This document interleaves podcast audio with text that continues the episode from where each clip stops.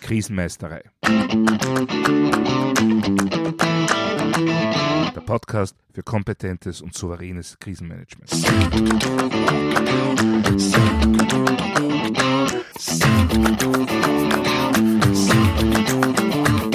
Hallo, ich bin Thomas Prinz von krisenmeisterei.at. Ich helfe Verantwortlichen, Krisen souverän und kompetent zu meistern, damit diese nicht zu ihrer persönlichen Tragödie werden. Heute geht es wieder einmal um das Thema Kommunikation. Diesmal mit einer Verschuldensfrage, die ich schon oft erlebt habe und die gerade im Krisenmanagement verheerend sein kann.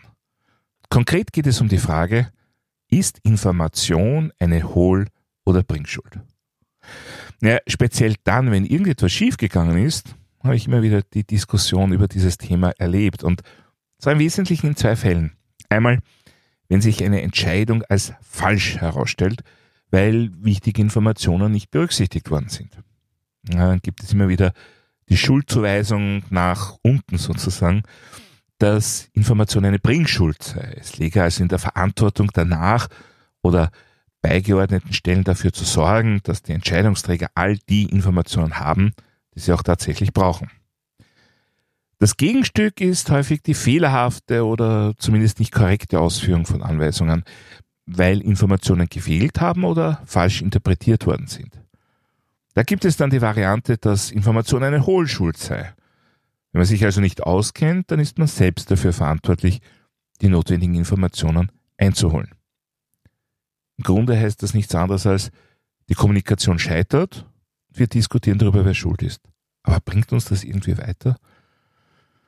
Nun, ich denke, eines ist klar, wenn wir während einer krisenhaften Situation eine derartige Diskussion erleben, dann ist bereits davor einiges schiefgelaufen. Dann sind wir in einer Phase des Blamings, des gegenseitigen Schuldzuweisens. Und das ist weder lösungsorientiert noch hilft es, die notwendigen Entscheidungen rasch und kompetent zu treffen und dann auch entsprechend umzusetzen.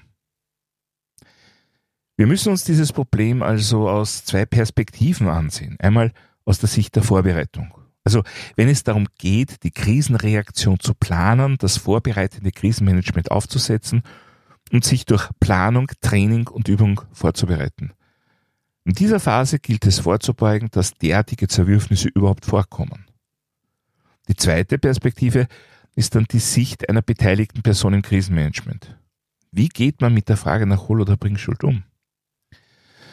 Nun, wie so oft haben wir es auch hier mit einem Thema zu tun, das letztendlich tief mit der Kultur eines Unternehmens, einer Organisation bzw. einer Behörde verknüpft ist.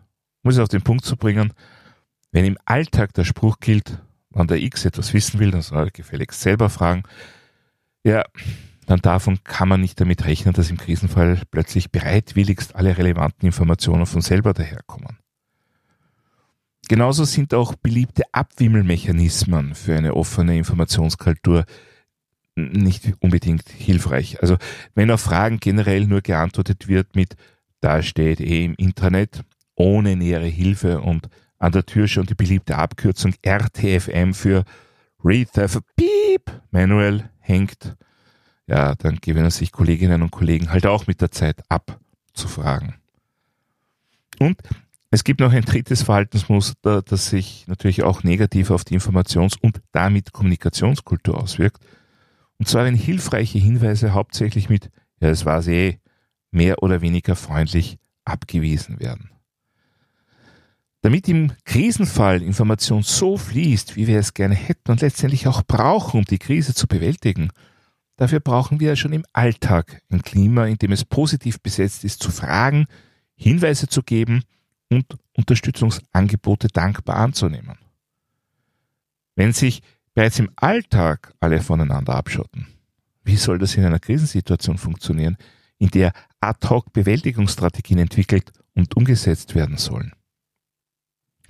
Und genau unter diesem Aspekt ist es auch zu sehen, wenn es im einschlägigen Normenwesen heißt, dass das Informationsmanagement eine der größten und wichtigsten Herausforderungen für das Krisenmanagement darstellt. Natürlich geht es da zunächst darum, Strukturen für die Erfassung, Bewertung und Verteilung von Informationen zu schaffen und gesichert zu betreiben.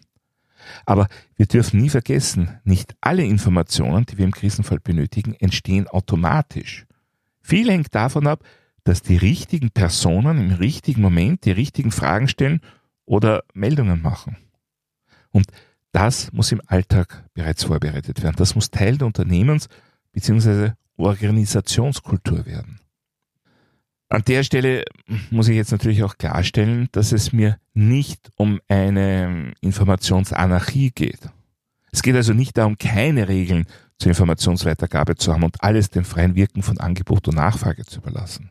Ja, selbstverständlich ist es eine der wesentlichsten Führungsaufgaben, die sogenannte Informationslogistik im eigenen Bereich zu gestalten. Also wer stellt wann, wem, welche Informationen wie zur Verfügung. Und wie stellen wir sicher, dass diese Informationen dann auch vollständig und korrekt sind? Natürlich wird es in der Gestaltung der betrieblichen Prozesse Definitionen dieser Abläufe geben, geben müssen. Und damit wird immer wieder festzustellen sein, wer für die Weitergabe oder das Einholen von Informationen primär verantwortlich ist. Denn das Wesen von Prozessen ist ja, dass der Übergang zwischen einzelnen Prozessschritten immer auch mit der Übergabe von Information verknüpft und gekoppelt ist. Und damit das im Alltag rasch, zuverlässig und reproduzierbar abläuft, brauchen wir natürlich entsprechende Definitionen. Aber das darf nicht so weit gehen, dass wir ein Ausbleiben von Informationen ignorieren, wenn die Weiterleitung nicht in unserem persönlichen Verantwortungsbereich liegt. Es muss also für alle im Team klar und transparent sein, wie die Information fließen sollte. Es muss aber ebenso klar sein, dass die jeweilige Gegenstelle auch Verantwortung hat, nämlich die Verantwortung dafür, auf ein Ausbleiben zu reagieren. Also Information auch einmal ungefragt weiterzugeben oder, wenn sie nicht wie geplant geliefert wird, einfach nachzufragen. Eine Organisation, in der das ohne gegenseitige Schuldzuweisung gelebt wird, ist natürlich wesentlich resilienter. Denn dieses Nachfragen oder selbstständige Liefern ist nichts anderes als eine organisationale Fehlertoleranz. Das System korrigiert so sich selbst. Das alles ist auch ein Grund dafür, dass mir persönlich der Begriff Hohlschuld oder Bringschuld eigentlich gar nicht gefällt. Denn diese Begriffe klären praktischerweise gleich die Verschuldensfrage, wenn die Informationsübermittlung nicht geklappt hat. Und Informationsübermittlung ist letztendlich nichts anderes als Kommunikation. Wenn wir unsere Kommunikation aber über Schuld definieren, dann werden wir uns sehr schwer tun, eine No-Blame-Culture, eine positive Fehlerkultur zu entwickeln, die für eine resiliente Organisation aber wirklich wichtig ist. Ich persönlich bevorzuge daher das Bild des Informationsgefälles. Äh, wo gibt es Informationen und wo wird sie gebraucht? Wenn das transparent und den Mitarbeiterinnen und Mitarbeitern klar ist, dann ist die Wahrscheinlichkeit, dass Verantwortung für die Verteilung übernommen wird, meist viel höher, als wenn das über einen Schuldbegriff definiert wird. Vor allem entspricht das Informationsgefälle im Üblichen genau den Prozessabläufen. Das heißt, Information fließt entlang des Prozesses. Personen, die einen Prozess verstehen und nicht nur ihren einzelnen Prozessschritt isoliert sehen, können das in der Regel gut nachvollziehen und damit dann auch entsprechend handeln. Und genau das brauchen wir auch für das Krisenmanagement. Klare Prozesse, die für alle Beteiligten transparent sind. Das geht natürlich nur, wenn sie vorbereitet, geschult und geübt werden. Ein Krisenmanagement, das als Blackbox agiert, muss über kurz oder lang im Informationschaos landen. Denn wenn für nachgeordnete Stellen das Krisenmanagement als Prozess nicht nachvollziehbar ist, dann werden mit relativ hoher Wahrscheinlichkeit nur die Informationen weitergegeben, also kommuniziert, die auch explizit eingefordert wurden. Nicht mehr und nicht weniger. Und auch nur in der Geschwindigkeit und in der Qualität, die genau gefordert wurde. Denn für Eigeninterpretationen fehlt ja der Hintergrund. Gleichzeitig wird es aber auch die Ausreißer in der Gegenrichtung geben. Diejenigen, die sich die fehlenden Informationen mit eigenen Annahmen über das Krisenmanagement ergänzen und danach handeln, was jetzt nicht unbedingt mit der Realität zusammenpassen muss. Also, wir brauchen im Alltag einen fehlertoleranten Umgang mit Informationsweitergabe. Der darf, soll und muss auch durchaus Verantwortlichkeiten beinhalten, allerdings nicht in der Art, dass alle anderen Personen sich nicht darum kümmern. Letztendlich sind immer alle für einen guten Informationsfluss verantwortlich. Gerade auch jene, die auf Fehler draufkommen. Und wir müssen das Krisenmanagement so gestalten, dass es als Prozess transparent und verständlich abläuft. Nur so kann bei plötzlichen Entwicklungen an x-beliebiger Stelle selbstständig erkannt werden, welche Informationen jetzt wohin geleitet werden sollten. Denn der beste Plan wird nie alle Eventualitäten abbilden. Es wird also immer wieder Situationen geben, die so nicht in irgendeinem Handbuch stehen. Und genau das macht die Krisenreaktionsfähigkeit eines Unternehmers, einer Behörde, einer Organisation aber aus, dass die handelnden Personen aufgrund der Vorbereitungen, Planung und Erfahrungen in der Lage sind, situativ richtig zu handeln.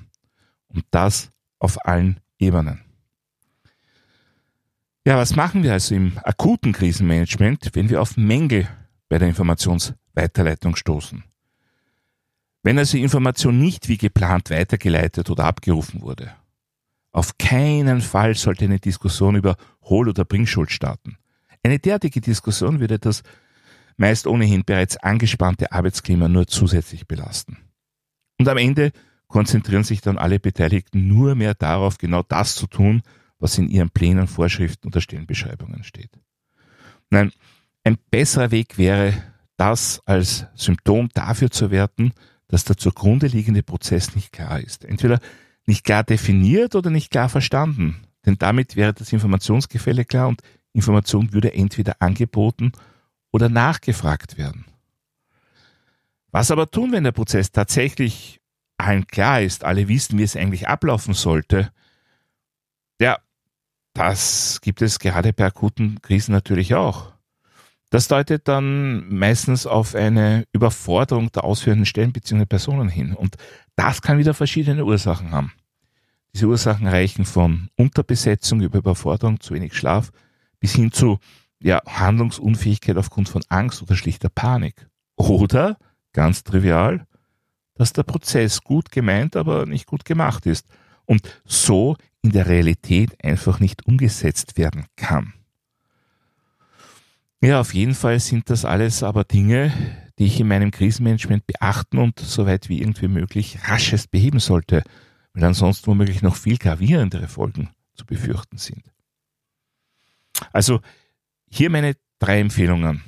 Sprechen Sie nicht mehr von Hohl- oder Bringschuld, sondern von Verantwortung entlang des Informationsgefälles. Oder verwenden Sie irgendein anderes Bild. Es muss ja nicht unbedingt ein Gefälle sein. Aber machen Sie klar, dass die Weitergabe von Informationen die essentielle Lebensader jedes Prozesses ist. Und dass nicht nur der aktive, also der liefernde oder fragende Teil Verantwortung hat, sondern auch die andere Seite.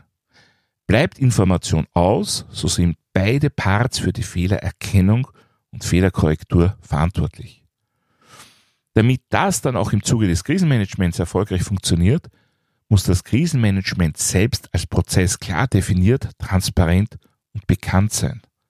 Ansonsten geht dieses Potenzial der Fehlerkorrektur natürlich sehr rasch verloren. Und wenn Sie einmal draufkommen, dass Information nicht weitergegeben oder nicht abgefragt wurde, vergeuden Sie keine Energie mit einer Schulddiskussion. Prüfen Sie zuallererst, ob der Prozess allen Beteiligten klar ist. Und wenn er das ist, finden Sie möglichst rasch die wahre Ursache. Denn das kann ein erstes Zeichen für das womöglich sogar buchstäbliche Zusammenbrechen von einzelnen Stellen oder sogar Personen sein. Auf jeden Fall ist in so einer Situation die Funktion der jeweiligen Stelle, des jeweiligen Prozesses nicht mehr gewährleistet. Hier braucht es einfach Anpassungen. Ja, letztendlich gilt nicht nur im Krisenmanagement, wenn es Probleme in der Kommunikation gibt, dann führen Schuldzuweisungen rasch zu Eskalationen, aber sie helfen nicht wirklich. Verständnis für die gegenseitigen Bedürfnisse für die jeweils andere Seite, das hilft viel eher. Und das brauchen wir auch im Krisenmanagement, nicht nur im Alltag. Soweit für heute zum Thema Kommunikation und Schuld. Wenn Sie etwas nachlesen wollen, da finden Sie wie immer Shownotes und weitere wertvolle Infos auf meiner Website krisenmeister.at. Dort können Sie auch meinen Newsletter abonnieren bzw. mein E-Book runterladen. Außerdem können Sie sich für eine meiner Online-Schulungen anmelden. Ich würde mich auch sehr freuen, von Ihnen zu hören oder zu lesen. Wenn Sie irgendwelche Anregungen, Fragen oder Wünsche zum Podcast haben, schicken Sie mir doch einfach eine E-Mail an podcast.krisenmeistere.at. Und falls Sie es noch nicht getan haben, vergessen Sie nicht, den Podcast gleich zu abonnieren, dann versäumen Sie in Zukunft keine Folge. Das war's für heute. Ich bin Thomas Prinz von krisenmeistere.at. Vielen Dank fürs Zuhören und auf Wiedermeistern bei der nächsten Folge.